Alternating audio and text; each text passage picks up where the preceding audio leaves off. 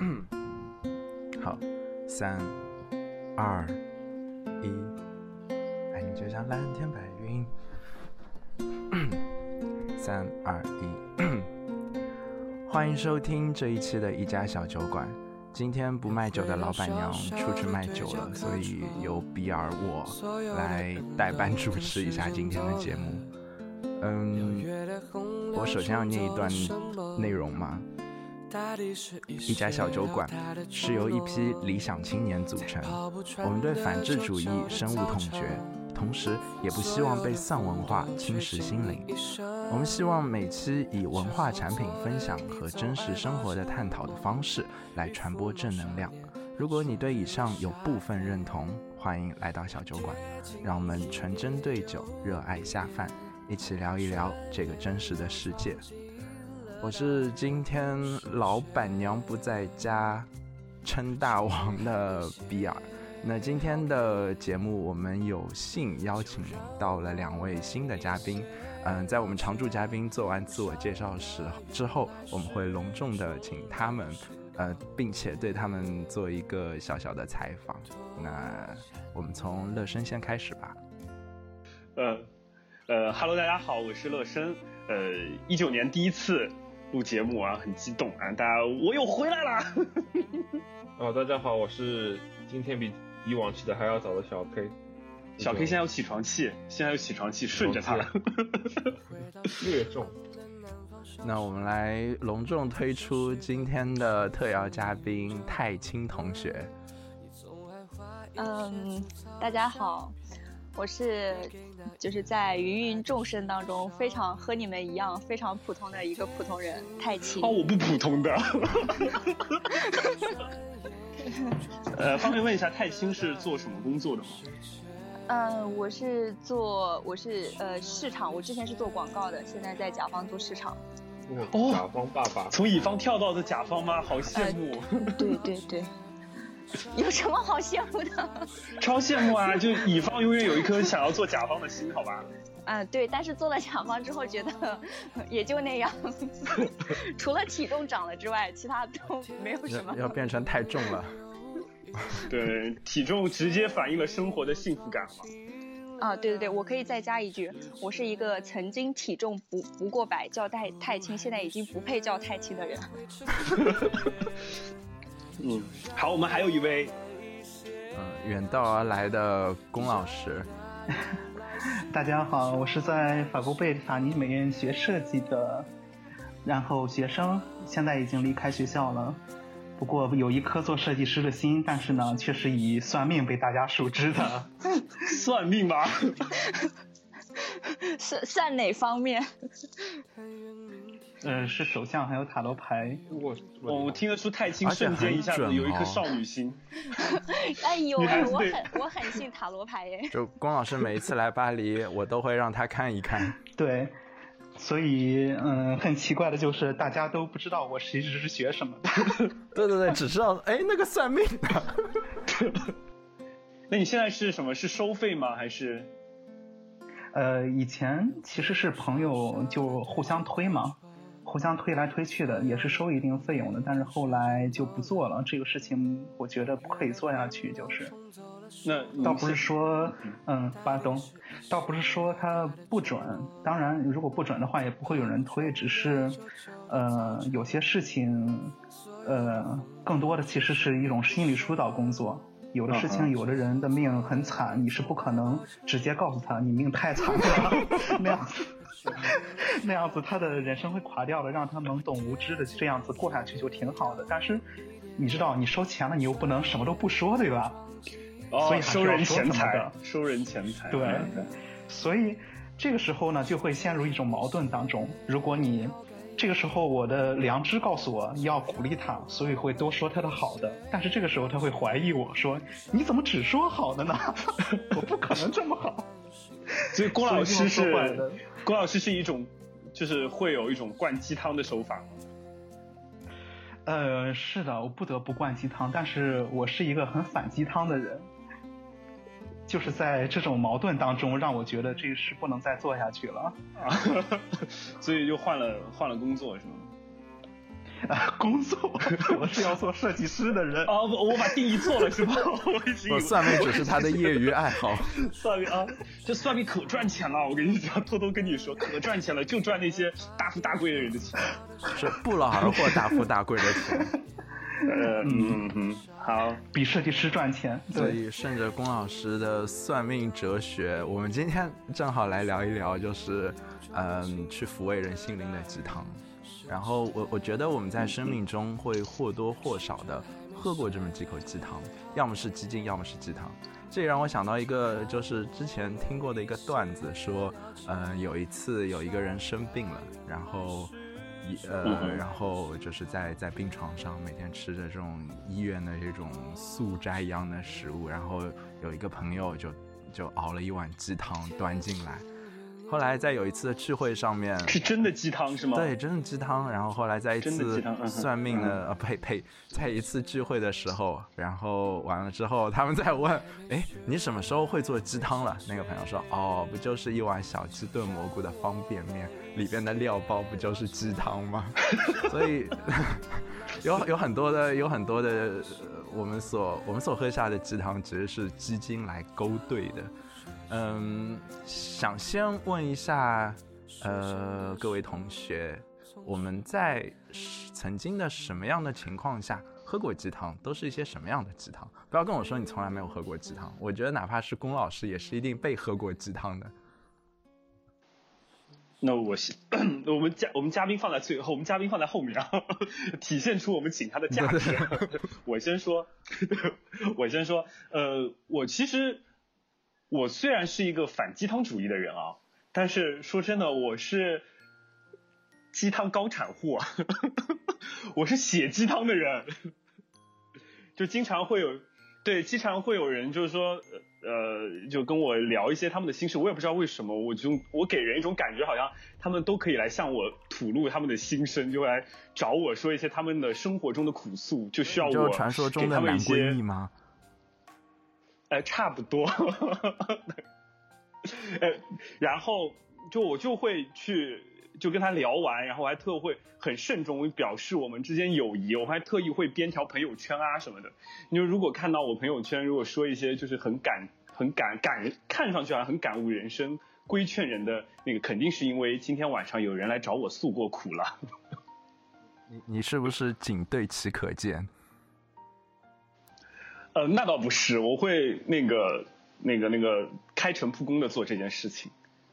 嗯，对，鸡汤我本身不是很，我自己是不大接受，不大会去理解，就是呃，不不不能说理解和接受啊，就不大会去呃理睬这方面的东西，因为在我印象当中，鸡汤只有两方面的人，三方面吧。第一方面就是成功学嘛，就很鸡汤。就他只是告诉你说，我们要那个啊，我的成功没有什么了不起，大家做自己，就这种，对吧？就机场特别多这种书店，然后还有一种是领导对下属经常要说这种什么什么早安，大家起床啊什么什么，先给自己打个气，对的，每天起床第一句先给自己打个气，有没有？第三种就是，就我们最近就近几年新流行的就是那种，哎呀。不要做别人的公主，要做自己的女王，就这种微商，就就这方面我接触鸡汤比较多。你让我想到那个亚马逊上面关于成功学啊之类的畅销书，然后现在的那些名字都是什么？比如说那个呃，小时候大家可能都去读过新东方，然后俞敏洪就有一句名言叫什么？在绝望中寻找希望，人生终将辉煌。我 我还听过一句。我呃，我的成功可以复制，哎，是是是是某大老板，我就不点，我怕我们节目 会夭折，那个我不说是谁。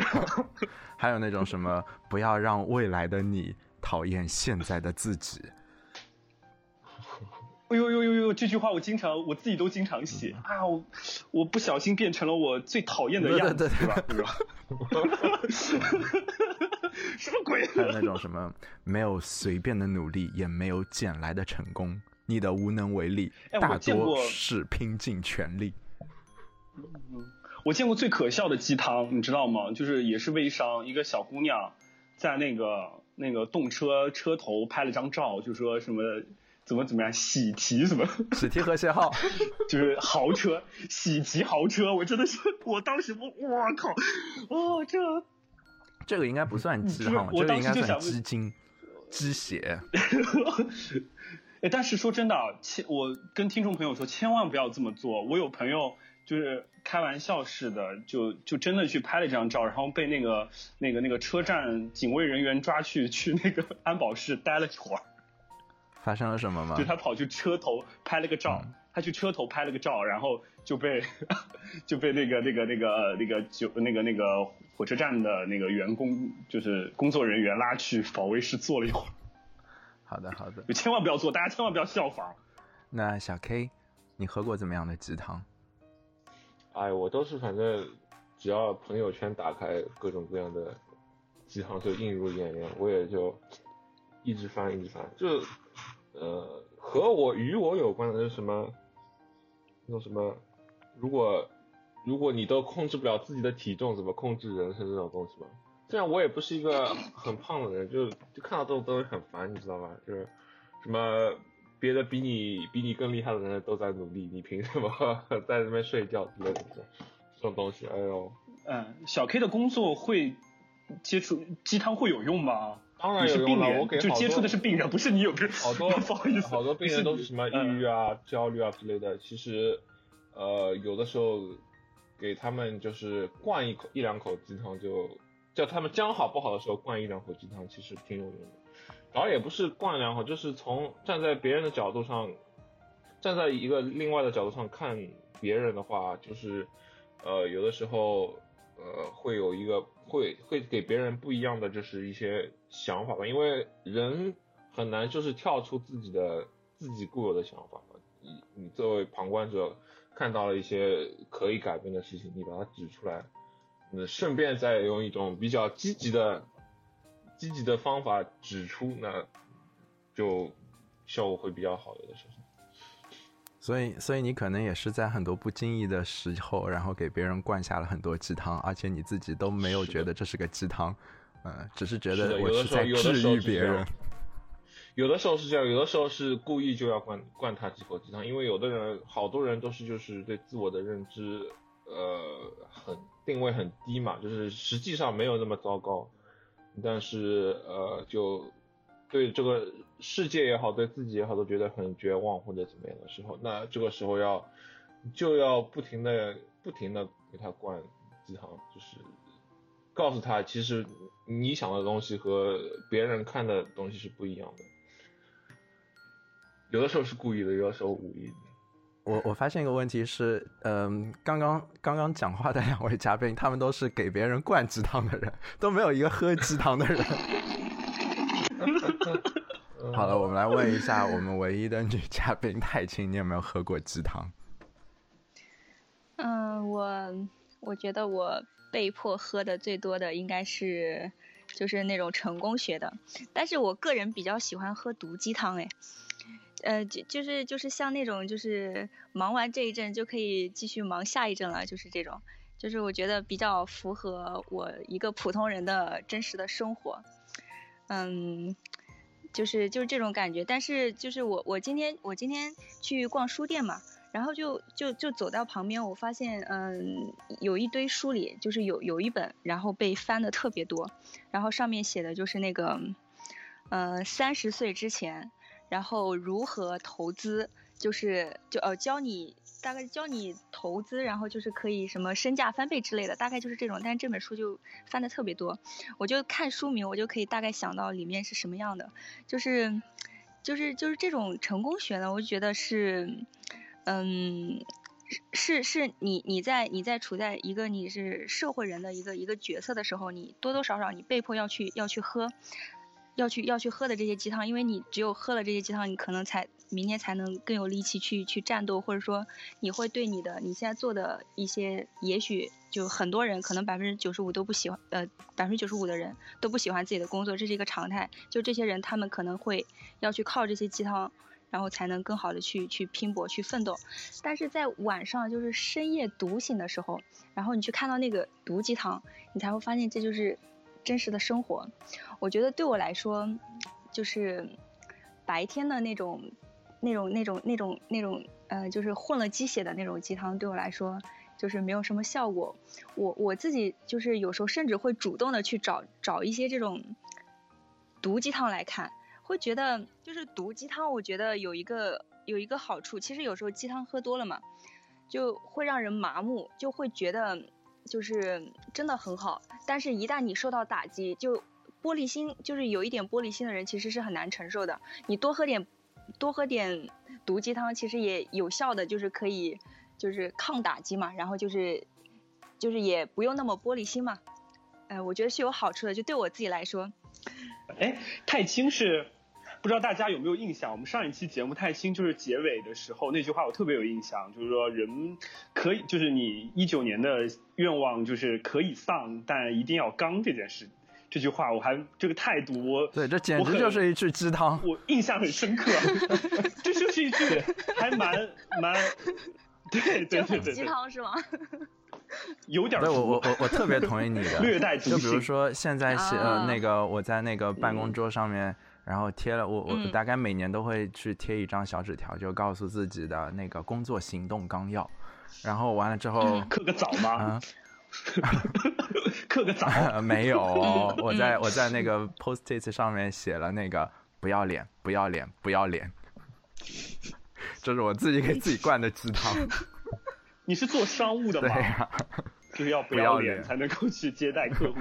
嗯哼。呃，龚呃，下面龚老师，龚龚老师在来之前还跟我说，他说他是从来都不喝鸡汤的，并且是一个对于鸡汤深恶痛绝的人。所以我很想知道龚老师有没有被鸡汤影响过？嗯，没有被影响过，但是喝过，而且从小喝，喝的还是那种古董级别的鸡汤。不知道大家有没有听过一个组织叫贝塔斯曼书友会，在上海没有啊？有有有，已经凉了。专业的有有有有有。哎，我没有哎，介绍一下。哦，这个组织呢，简单的说，它是一个文化传播组织吧。它每个月会给会员们寄一本小册子。上面有推荐的书，还有简单的作者和内容的介绍，就是鼓励大家多读书，养成阅读的习惯，目的是挺好的。就是后来不知道怎么就凉了，挺可惜的。嗯，有一次他们的书单里面推荐的就是杰克坎菲尔的这本《心灵鸡汤》，这本书呢可以说是鸡汤这个词的源头。嗯，书还老厚了。是我母亲为了帮助我写作文买的。你知道，嗯，上学的时候生活其实挺枯燥的，没有那么多东西。就这种符合主旋律的故事，特别适合拿来改编成作文。嗯嗯，说起来，那个时候的鸡汤还是一个个完整的故事，不像现在就是说一句话，他那个必须得交代清楚背景啊、人物啊、情节，有头有尾的，有起承转合，跟现在的鸡汤不一样。嗯，不过里面那个故事就，呃，跟我们的生活是有距离的感觉，就好像有，就是说，有一些身残志坚的人啊，或者说是有一些跟家庭成员有那个，呃，相处的有矛盾，但是他们最终还是能解决。简单的说，它具备某种很美化和理想化的成分。我给这类的鸡汤起了个名字，就叫童话类的鸡汤，就跟白雪公主、灰姑娘的故事差不多吧。好人必有好报，努力必有结果之类的故事。哎，我想，我想插一句，对对对，就是灰姑娘跟白雪公主算不算最早的鸡汤？嗯，算算鸡汤的，因为嗯，我觉着用木心评价雪莱的一句话说，就是说世界哪里是这个样子的。好人读了是要上当的。好专业。嗯，这是第一类鸡汤。嗯，我总结了一共有三类啊。那第二类呢，就是快餐类的鸡汤。快餐类的鸡汤呢，它有什么特点呢？就它不需要一个完整的故事线，就跟第一类似的，它可能就是一句话，而且短平快。它特别的符合，它特别的符合网络传播的需求。所以它现在慢慢的就占领了市场，成为了主流。呃，童话类的鸡汤呢，因为它篇幅的关系，可以说是已经完全退出历史舞台了，所以叫它古董级别的鸡汤。不过快餐类的鸡汤呢，它有一个特点，什么特点呢？就是因为它煮的很快嘛，所以里面的鸡通常都不熟。不熟的鸡呢，有 里面有什么呢？笑死我了。嗯，对，就是鸡血啊！我我以为是老母鸡。对，这里要炖一炖，有鸡血。真的吗？这个我不知道哎，这个是哦，常识性，我有一个常识性问题啊，是真的吗？是真的，是真的。就血没有放干净就会煮不熟是吗？没有没有，你是煮不熟，鸡还在里边。嗯。哦哦哦哦，这个意思哦，里面有血丝是吧？哦，不好意思不好意思不好意思，嗯嗯，所以他不仅给你喂鸡汤，它还给你打鸡血，他不仅就是说符合了网络需要了，他还对那些老板的胃口。被你这么一扯淡，居然还符合了真理！我靠！你发现没？现现在的老板们都越来越会讲故事了，越来越爱给员工讲故事、打鸡血，就比如那种呃，心胸不似海，怎能有海一样的事业？不要生气，要争气；不要看破，要突破；不要消极，要积极之类的。他为的是什么？为的就是给员工画大饼。所以画大饼是干什么？就是 要你，呃，白给他干。对，就是，嗯哼。所以劳资纠纷还是还是还是很很重的，是吧？所以啊，就老板最喜欢灌鸡汤啊，就那种 加油干那个什么，提起精神被压榨。今天我依然要榨干你们。对，所以你看看，人们讨厌他不是没有道理的，因为他有的时候没干好事儿。希望我的，希望我老板不要听到我讲这句话。那你老板可能不会听节目，希望他不要听节目。对，而且你仔细发看一下，会发现讨厌鸡汤的大部分都是年轻人，就是在给别人打工阶段的。但熬鸡汤的呢？大部分都是些年长的，有一定的社会地位和稳定的收入，通常就是我们父母辈儿的人。对，所所所以前面那两位熬鸡汤的应该就是领导人，对对对，嗯，对，领导人喜欢熬鸡汤，对对对，说的就是你乐生。嗯，我们多少是扮演了一点，就是稍微有一点就是梯度的在上面的角色，因为像人生导师啊，像心理医生啊，都是属于那种。对吧？对对对对对，嗯，对对。然后我们再说说这第三类的鸡汤吧，感觉是我们东方文化特有的一种鸡汤，就是西方的这个鸡汤文化到了我们东方之后的一种本土化，就产生了一种叫佛系鸡汤的东西。基本上就是告诉你要放下，就类似于说快乐不是要得到的多，而是计较的少。就是说，人生的意义就是说，不是说在自然中自然的存在，而是生命中会蕴藏这些话。它符合了一种社会现实吧，就是说，当你发现努力的时候，可能你没有办法得到更多，但不妨就降低一下自己的欲望，这也可能是一种生活的智慧。对，去降低欲望，低欲望城市。啊哈！我突然想到那一本书。就是那个什么低欲望城市，就是一个日本人写的，讲日本在那个就是经济泡沫磨灭了之后，呃，很多人就是开始断舍离，然后断舍离也是一种就是就是佛系的一个表现。然后当然这本书里边更多的去说了，呃，这样一种佛系是跟经济衰退有关系的。那我觉得放眼到我们现在的社会，那可能是因为跟人的压力太大有关系，就希望可以去把自己身上不需要的那些东西去，呃，去放手掉，去解脱掉，并且，呃，需要有一种外力去让你觉得放手是对的，所以就有这种佛系去去放的这种理念。因为佛家是告诉你不要做，不是去做什么。嗯，哎，说到这个，我就想到。哎，我是我还经历过鸡汤，我自己给自己喂了一口很浓的鸡汤。嗯，我我一个经验就是有，对，就是有呃，我我以前就因为人生经历啊，就以前动了一个大手术，然后就感觉好像对人生大彻大悟的那种感觉。然后后那段时间之后，我我把我当时几年的朋友圈，因为我以前朋友圈是个话痨，然后我把我所有的朋友圈全部删光。然后我当时就告诉自己，我说：“哎呀，人生我应该更加热爱生活，活在当下。我呃，我连朋友圈这么这么就是这么重要的一个地方，我都可以把所有东西都删掉，我还有什么苦恼我是放不下的呢？我给我自己喂了一口好浓的鸡汤。现在想想是很鸡汤的一件事情。你真的放弃朋友圈了？不是放弃，我是把我之前的所有的朋友圈全部删掉了。”就有一种重新开始的感觉，你知道吗？重获新生的感觉。对，我还发现根根据那个各位嘉宾刚才所说的那一些，我觉得鸡汤差不多总结起来就是速度与激情。就是首先，它第一点是它所讲述的，不管是童话也好，还是励志这种故事也好，其实都是超越了你的你自己所经历的那些平凡生活。就嗯，这这些东西都是在你生活之外，但却是可以达到的。就就好比，其实我我我发现还有一种鸡汤叫做名人传记，就是像什么乔布斯传，就是我的成功可以复制啊，对对对，什么巴菲特传，对不对？嗯，然后，然后第二点是，他其实忽略了很多现实的条件，就是其实每个人都是不同的个体，他自身有呃智商、情商、知识背景等等的，还有一些什么家庭背景，呃，就是人脉、环境、基础财富等等之间的这样的差异。但是鸡汤把这些东西，不管是你是怎么样的人，没有关系，只要努力，你就可以成功。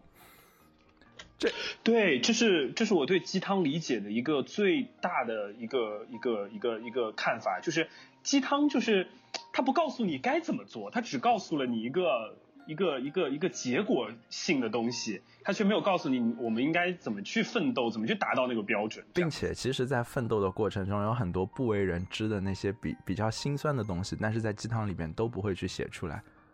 其实就是关于那个事实和观点嘛。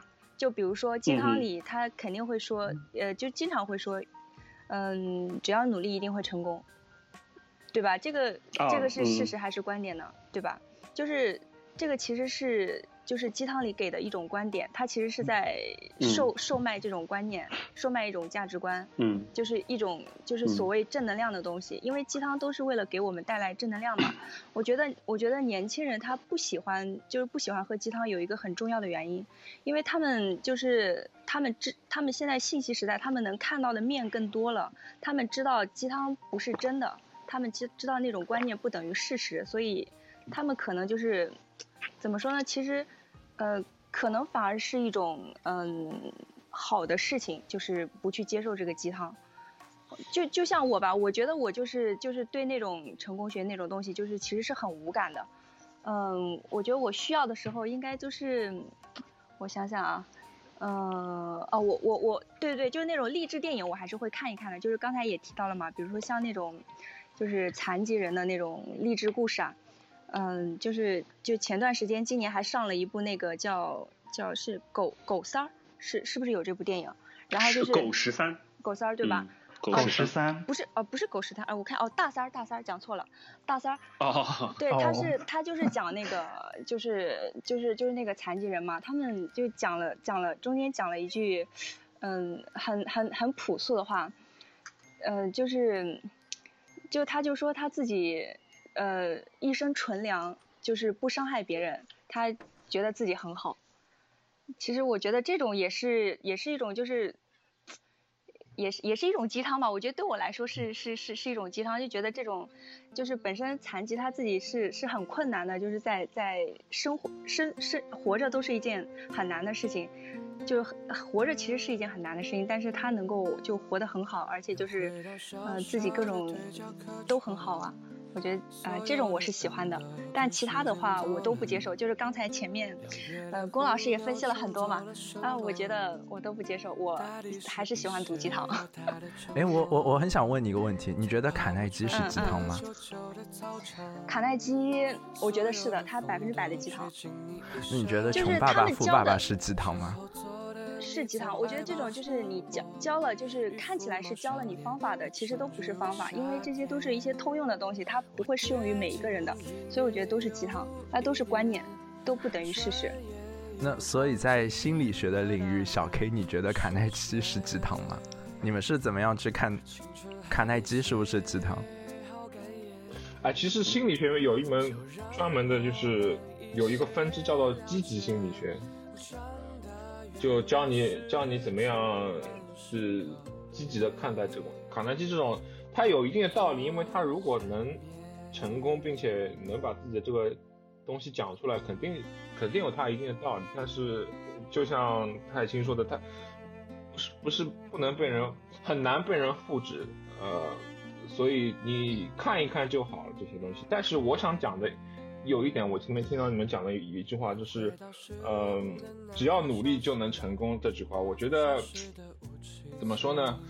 呃，我反过来讲，如果你如果你在一个身处困境的时候，你不努力，那是肯定不能成功；努力了，还有可能成功。所以从这个意义上来讲呢，有的时候有有这么一句话在也是可以的。但，呃，我相信就是一般现在大多数的人看到这句话之后，也都能明白这个意思，就是不是说我努力了百分之一百就能成功，而是说他是要鼓励你去努力啊。点在努力上，而不在成功上面，所以，呃，应该应该说，现在大众有这个能力去分辨这么一件事情的，我觉得，所以从这个角度上来讲呢，有些鸡汤还是有用的，呃，就不能不能完全说，因为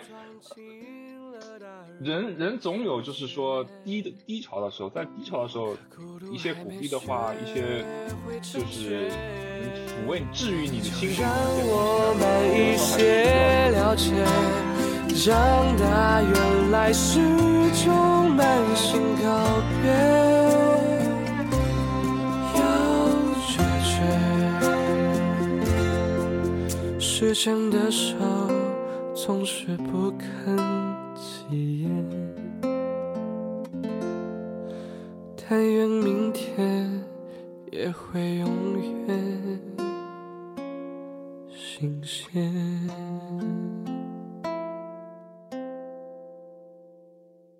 我有个问题问一下龚老师，嗯，在你帮别人算命的过程中，你对于一些你所遇见的不吉的事情，你会用怎么样一种呃这种鸡汤式或者是对方能够接受的方式去告诉对方？什么叫不吉的事情？就比如说，就不好的东西，不吉利的事情。啊，不吉利的。嗯嗯。你你你会你会顺便给人喂鸡汤吗？确实是。嗯，你算出来我两，绝对会啊！你算出来我两一百二十岁的时候有道坎儿，你要怎么告诉我？直说你能活到一百二十岁啊？呃，是不告诉你有坎儿呀。我不，我会说恭喜，我会说恭喜你。首先你能活到一百二十岁以上。那我也可能是为了欠坟啊。我要山上那块地被人拆了，还真用了。哎，真的是一道坎哦。要动迁了，对 被刨了，是这个样子。就是说，嗯，某种程度上真的要讲究一点话术，就是说话的艺术。这个倒不是说是为了骗别人，而是说要让别人更容易的接受这件事情。嗯嗯嗯，就是说有的时候一些不好的事情，你是可以用一些比较好的表达方式去表达出来的。比如说，真的就像你刚才的例子，不说一百二十岁吧，这是不可能的。比如说八十岁有道坎儿，首先会告诉你，真的你能活到八十岁以上，你是很长寿的一个人。嗯嗯，是。然后再告诉他，对，但是人老了嘛，总会生点病的。嗯，这个是正常的。我懂，我懂，就是先安抚一下，先安抚一下。对，实在不行了，就是说这个坎儿真的很大，你会死。我会说，但是呢，怎么说？至少你希望相信一点，你不会拖累你的孩子。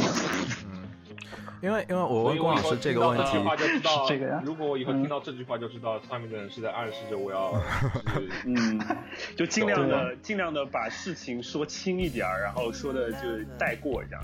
因为我问我我问龚老师这个问题，是因为嗯，我觉得嗯，曾经我们去看那一些，包括是心灵修养或者是。呃，心灵鸡汤这些东西，它它其实是一个比较正面的角色去出现的，它更多的是嗯带着一种呃你去治愈你自己，你能变成你更好的你这种积极积极努力正面的这种方式。但直到有一天突然间鸡汤就被妖魔化了，这个是不是跟鸡汤的它里边的那些话术，或者是呃营销号的堕落，或者是成功学的腐蚀，他们？他他他们加入了进去，然后带着某一些商业的，或者是我也不知道是怎么样的目的，然后就突然间有一天，所有人都开始去，特别是我们我们这一代的人开始去，嗯，去反鸡汤吧，因为因为其实就像龚老师前面说的，嗯，在父母辈的这一些人，那他们可能平时在他们的那个老朋友圈子里边，还是会转发一些鸡汤的，还是会发那种就是嗯这个手握的一杯酒，然后说为我们的友谊干杯的这种老年表情包。所以鸡汤是哪一天搜掉的？从从什么时候开始搜掉的？嗯，首先就是，嗯，还是延续以前说刚才说过的那个观点嘛。首先就是说，它鸡汤在年轻人当中普遍的是怎么说？我们年轻人面临一个压力比较大的情况，嗯，所以说老板们或者说是上司们经常会用鸡汤给我们画大饼，作为一种恨屋及乌的现象。我们会发现鸡汤它有一种虚伪性在里面，这个东西我觉得是让我们觉得鸡汤有一种。很假的东西在里面吧。再一个，我觉得是的。再一个，像刚才说的，呃，哦，有一件事情我不同意，就是说什么，就是说每一辈都有他们自己的那种心理压力。实际上，我觉得这个事情还有一个，呃，还有一个原因，我们没有想到的是，呃，作为作为信仰的问题。其实我们父母辈的人，他的内心比我们要充实的多的，因为他们有一个明确的目标，那就是把这个中国建设好，至少在物质上让我们不不会受冻，要吃吃得饱，对吧？所以他们的不管是体力体力上如何的劳累，他们内心其实是有一个强大的信念在支撑他们的。但是，而且这个强大的信念呢，足够给他们一种心灵上的幸福感和确定感。而到了我们这一代呢，我们说实话，九十年代。中国是经历了一个信仰破灭的时代，就是说有很多的，比如说诗人自杀之类的事情，包括市场经济进来了，我们的之前的那种信仰到底何去何从的问题。嗯所以到了我们这一代，我们这些年轻人实际上面临的最经常的一出现的一个词就是迷茫，不知所措。嗯哼然而你看这些鸡汤的时候呢，你会发现鸡汤其实扮演了一个什么样的角色呢？箴言。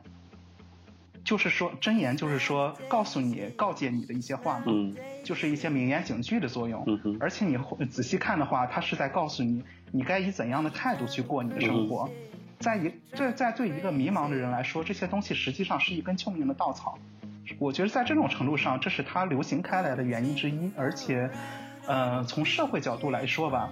社会角度上来讲的话，一个媒体或者一种效应，能够最大程度的在心灵上影响一个社会群体的时期，我觉得应该是互联网大规模的利用，呃，大规模的传播的时期，能让一句话迅速的传遍整个社会。嗯哼，有点传教式的感觉，就传教的。在这种情况下，就是说，在信息不发达的年代里面。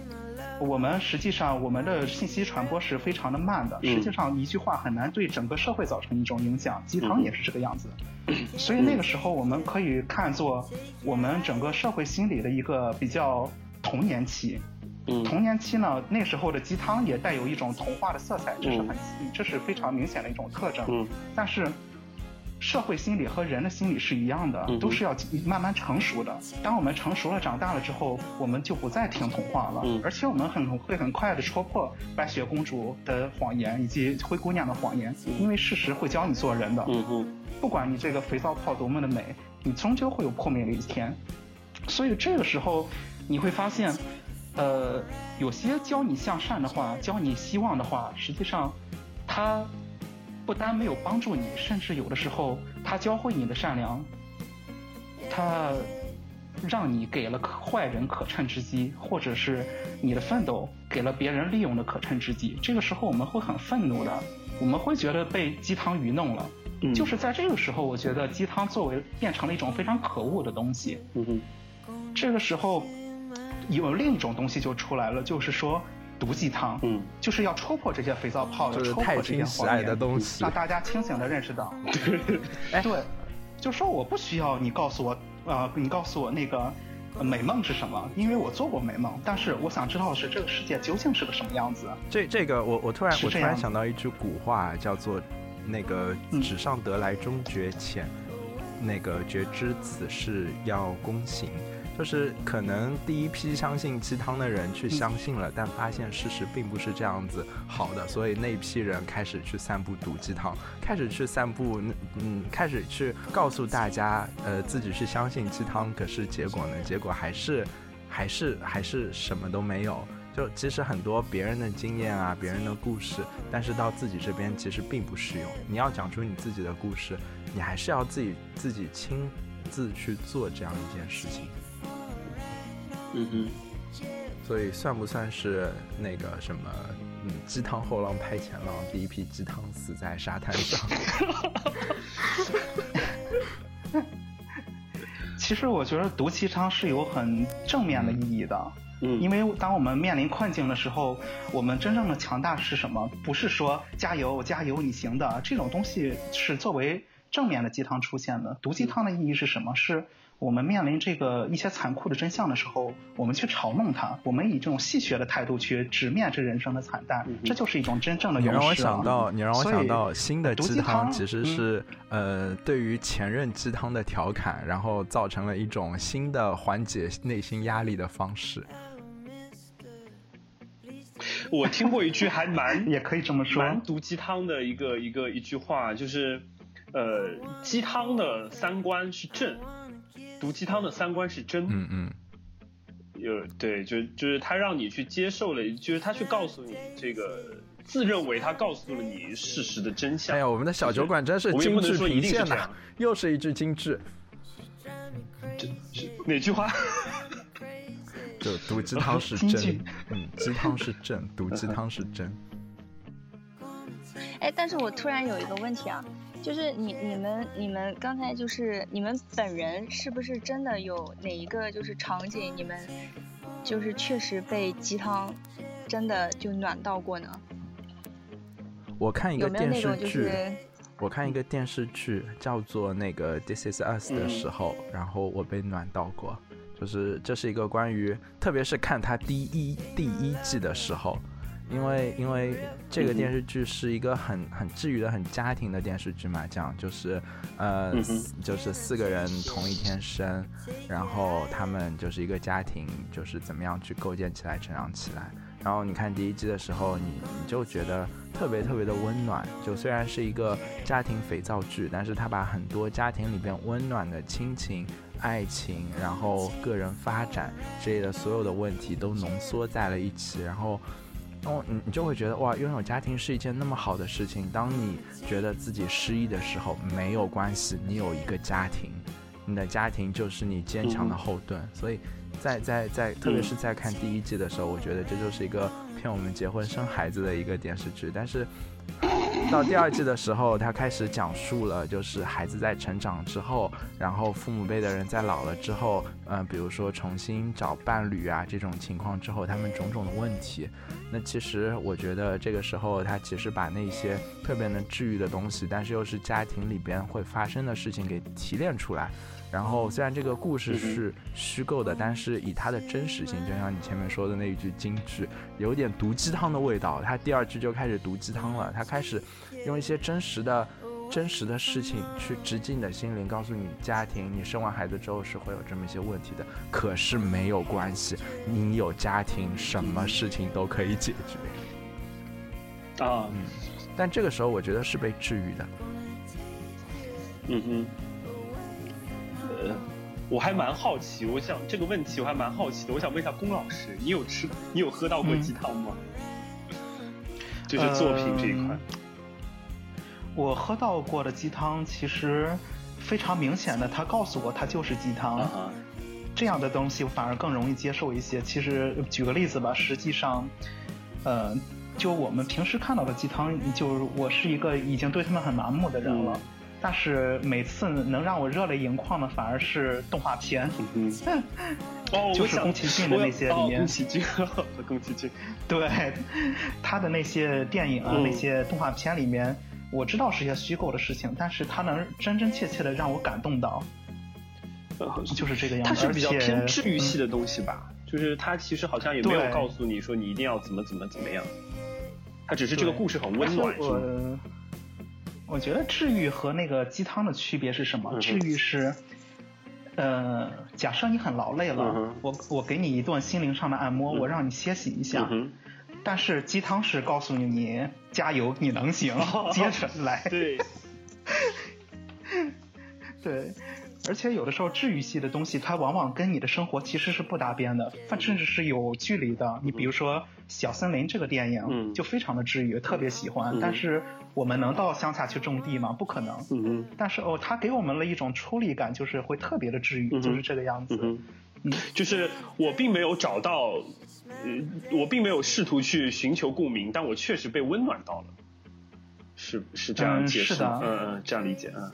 对，龚老师刚刚说了这一段，我突然想到了那个鸡汤跟治愈的另外一个呃区别是，鸡汤它是直接给你一个结果，就像给你，就像我说我今天不舒服，他给你打了一针那个肾上腺素一样，你整个人都哦，嗯嗯然后但是能量满了。对对对对对，但是治愈这种东西就是，嗯，它给你一个完整的故事，至于结果怎么样，是让你自己去感悟的。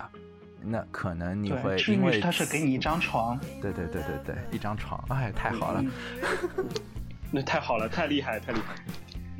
嗯，动呃，说到动画，我想到了一个，就是就是蛮就是鸡汤和治愈系的区别。我想到了一个例子，就嗯治愈系呢，我看过一部我很喜欢的动画，叫《夏目友人帐》。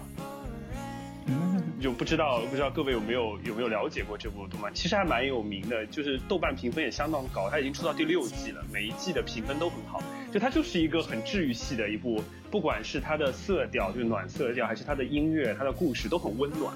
就这就是让我觉得，但是我们也知道，就妖魔鬼怪这些东西，我们身边肯定不会存在嘛，所以我们也不会去寻求一些共鸣的东西。然后还有一个很鸡汤的一一个一个一个漫画，就是大家就是大家知道的人应该更多一些，就是《火影忍者》哎，灌鸡汤的一战好手，就嘴遁。我们讲说嘴遁就是拿得多，鸣人这个角色就是专业鸡汤啊。哎，热血动画好像都有这个特点哎。对，我就告诉你，你信我啊，这个世界会变好的，忍者世界会和平的，你要相信我，啊对吧？哎，这种简单粗暴的效果反而意外的好呢。哎，对，而且，对对，而而且他还有一段这种跌宕起伏的人生之后有一个大反转。对的，他最后变成了那个火影，我靠！就这就是一个对，就是一个一个一个对的呀什么故事的，每个人我们最喜欢接对呀、因为屌丝逆袭这种故事往往是最能被大众接受，因为大众普遍就是处于屌丝，绝大多数都是屌丝这种 地位嘛。这句话我说这个节目要得罪多少人？对呀、你看，你看金字塔总是只有百分之一、百分之二的人是在金字塔，然后及大众都非常对这个金字塔上面的人非常反感或者非常羡慕。突然想到，就是，就是呃那个，因为刚才说说那个，呃，老板喜欢什么嘛？我觉得是不是有点像传销啊？就是传销是不是就是 就天天在讲说一定能行，一定能行，就这种，嗯，因为比如说，比如说一定就是告诉你你一定能能能做到什么事情，这个如果在一个正常的环境下，它可能是一句鸡汤，但是在对传销组织来说，它是什么呢？这个就是，呃，就是我也不知道啊。但是我我是觉得这个，呃，我们很多的时候就是这种关键的输出，其实，嗯。它其实是场景是不一样的，因为我前面也说了嘛，就是我前面说的你们说的那句金句啊，就是说鸡汤可能是，嗯，让让人觉得就世界好了一点嘛，就那也是为什么那么多有很多的那些传销就被骗进传销组织的人，他们能够被洗脑的原原因，就是他们容易去接受这种这种观念，但是但是是嗯，怎么说呢？我想怎么表达，就是他他其实，在不同的场景，就是这句话的分量是不一样的，就是同样的一个鸡汤，它的分量是不一样的。然后就包括治愈也是这样子的，治愈就是，嗯，我我们觉得，我其实是很个人的，就是呃，我们我们一些人觉得他他这个作品能够在我们的某个环境下能起到作能能起到治愈的一个一个一个效果，就对我们个人有一定的作用，但是可能对另外一些人在另外一些场景去看，他们可能是无感的，嗯。所以我刚才想问你们，就是真的有没有哪一个哪一个故事，就是说你们真的被哪个鸡汤暖到了，就是就真的能对我们的生活起点什么实际的作用呢？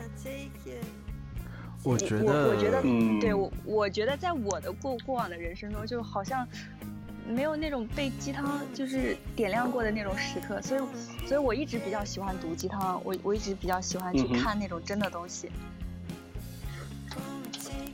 我我觉得我似乎从来没有被鸡汤去，因为鸡汤去改变过什么。可是，呃，哎，这句话好像点醒了很多人。对对对，就是，嗯，对于对于我失败的人生而言啊，我觉得，我觉得，我觉得鸡汤对我一无是处这这么。丧的话都要出来了。你这句话好丧啊！可是是真的，就鸡汤对我一无是处，他他不会去改变我任何的东西。但是你说他让我的生活变得更好吗？似乎也没有。但是我们为什么还是会去读鸡汤？我觉得很多情况下，我看鸡汤是看一种消遣，就是就像是就像是。嗯，就像是吃鸡一样，当你去打爆一个人的头的时候，你会觉得心里很爽。那有时候看看鸡汤，你就觉得嗯很爽啊，就就是这种感觉，就是爽文，你知道吗？爽，就是爽文。定义下的非常的好，我喜欢你这个定义下的，好好笑。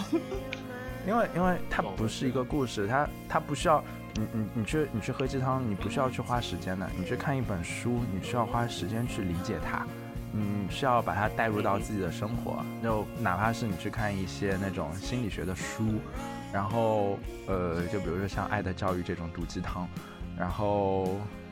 是吗？是叫这本吗？好像是的。然后，然后，特别是你去看那个，呃，我我记得有个人叫什么阿兰德波顿啊，他写了一本关于爱情的这种什么书，反正我看完之后整个人就很丧，你知道吗？就是他太太早的告诉你爱情的真相和爱情到底是什么东西，就是就是当当你当当时间久了，你会发现其实婚姻也就是一纸婚约，最早的时候是因为两个人的契约。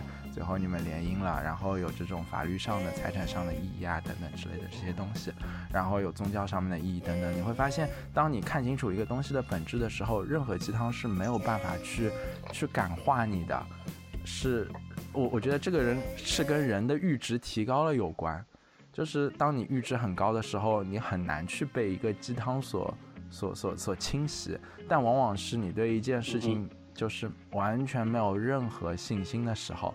你去看一眼鸡汤，你会觉得我好像似乎还有存活在人间的一丝意义。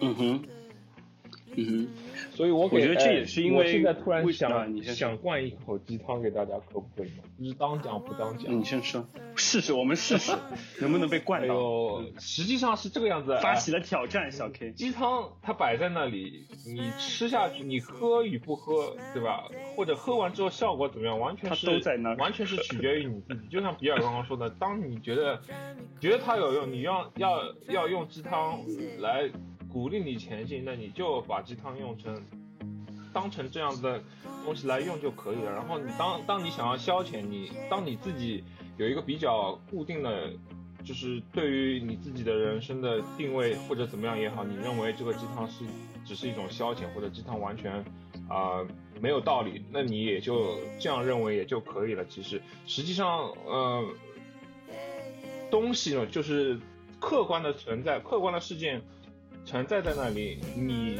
人怎么看这件事情，和你接下来会做的一些事，会根据你的想法或者你对世界这个看法来去决定你的你的行为会。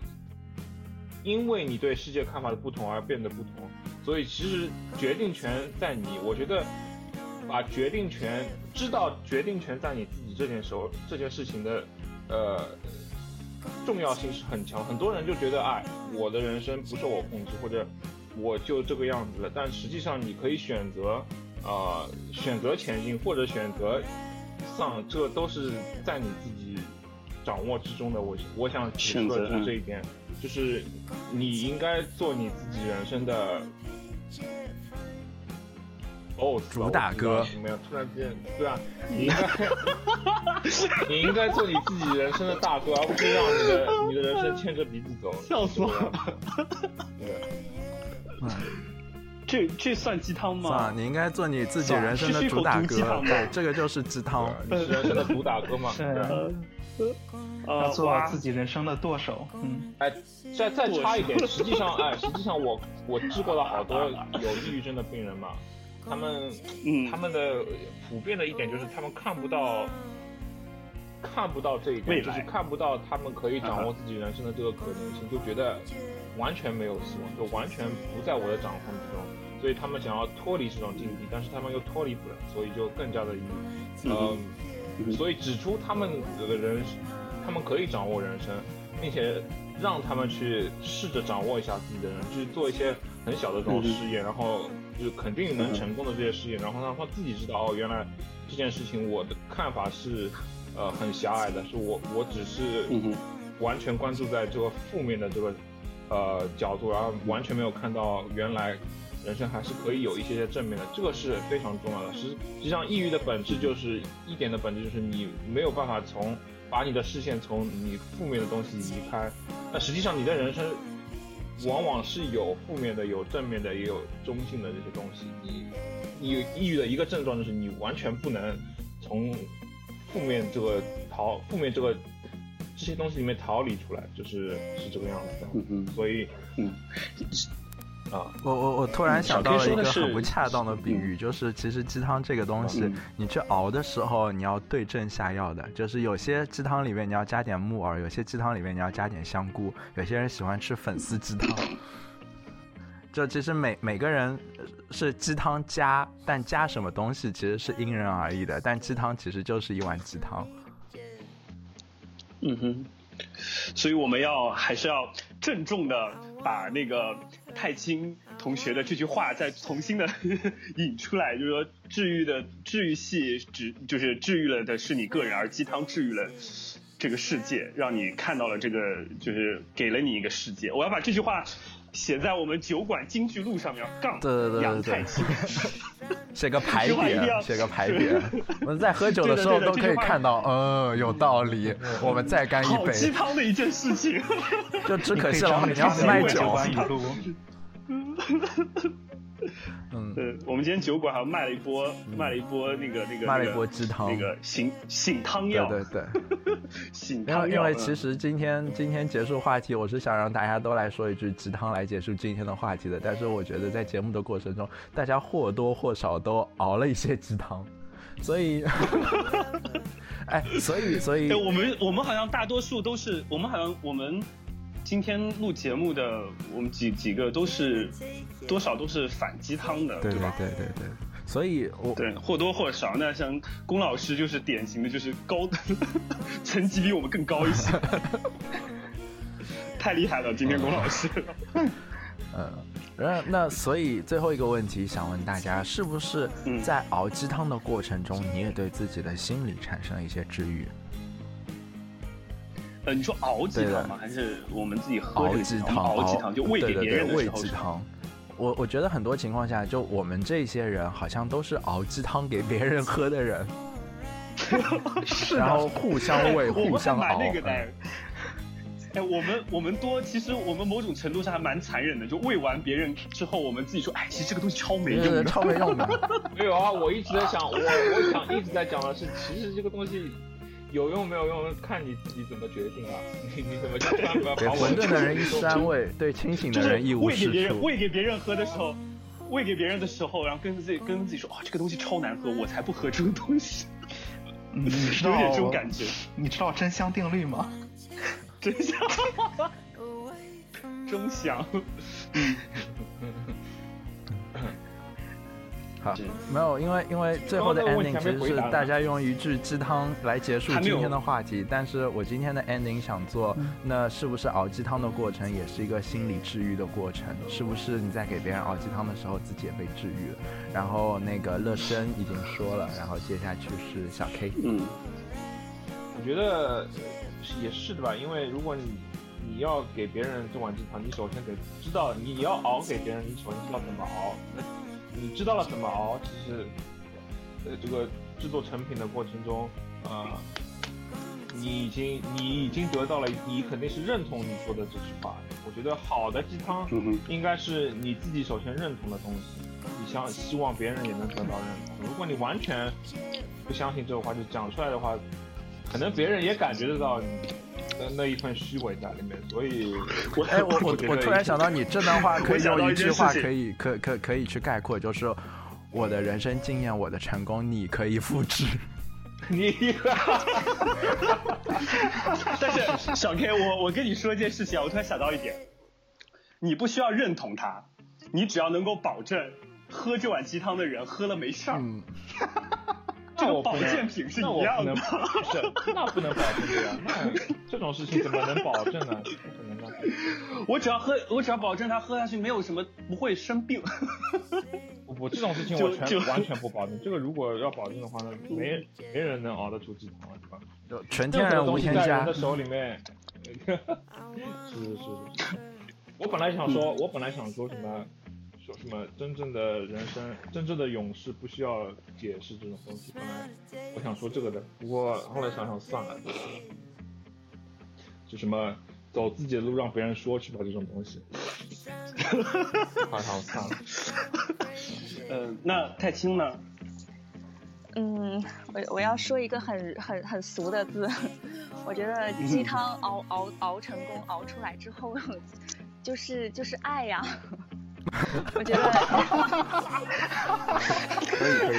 可以。我觉得这个肯定是肯定是的呀，就是在这个有有了爱，就是当然自己也好了，别人也好了，这个我们小酒馆正当中就要放一个牌匾，叫爱。嗯，就爱爱自己，爱世界，熬鸡汤。嗯嗯。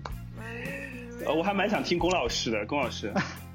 嗯，我嗯说个感受吧，就是说，呃，我在见证了很多很悲惨的生命的时候，嗯，让我意识到了，就说我在鼓励他们的过程中吧，我也意识到了，在这些悲惨当中，人也是要努力活下去的。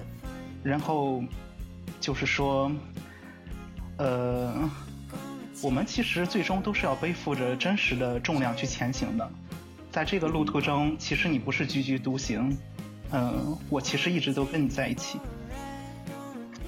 哇，好温嗯暖。对对对，我的心被治愈了。郭老师暖男，郭老师你暖男吗？所以我们就用龚老师这句特别温暖的话来结束今天的话题。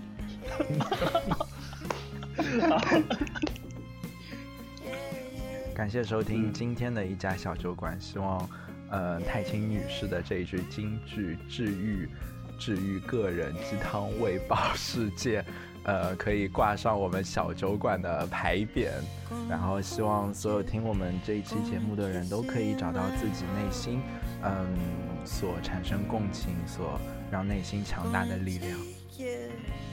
嗯哼，好，谢谢大家谢谢大收听这家期节目。拜拜。嗯哼，嗯哼。拜拜。拜拜。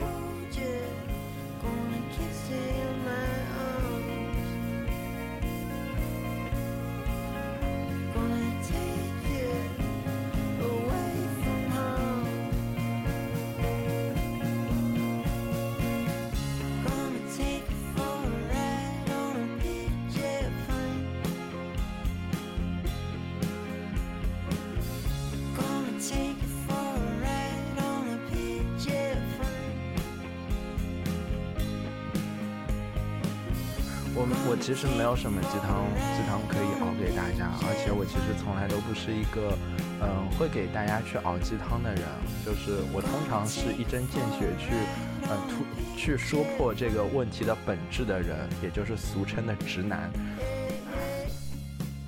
所以，所以其实我并没有什么可以去治愈别人或是什么，包括那个呃老板娘来推荐我看那个《This Is Us》我们的生活的时候，其实刚开始我是拒绝的，因为我不觉得 有一个电视剧或者怎么样会让我去去有一些深刻的感受，然后。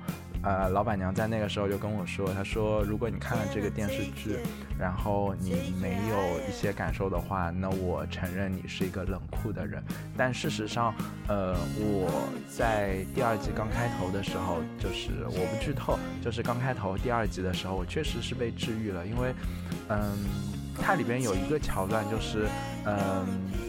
一个分别的人，然后就是他已经他已经去世了，完了之后，呃，在他去世之后，然后呃，在他去世之前，他给他给就是身边的人写了一张明信片，然后在他去世之后，那个人收到了，那一刻我就觉得特别特别的温暖。我觉得并并不是一句话，或者是呃一个段子，或者是一个故事来温暖我的，其实是一个感同身受的场景，让我想到了曾经可能我爷爷在去世了之后，我回到家里边，发现家里边的柜子里边还藏着呃他那个时候买给我的可乐和雪碧两罐，然后那个时候我我特别特别的感动。其实，其实这个还是跟个人的经历有关系的。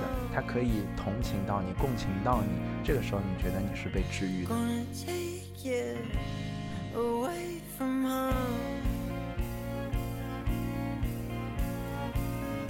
Gonna you, gonna you.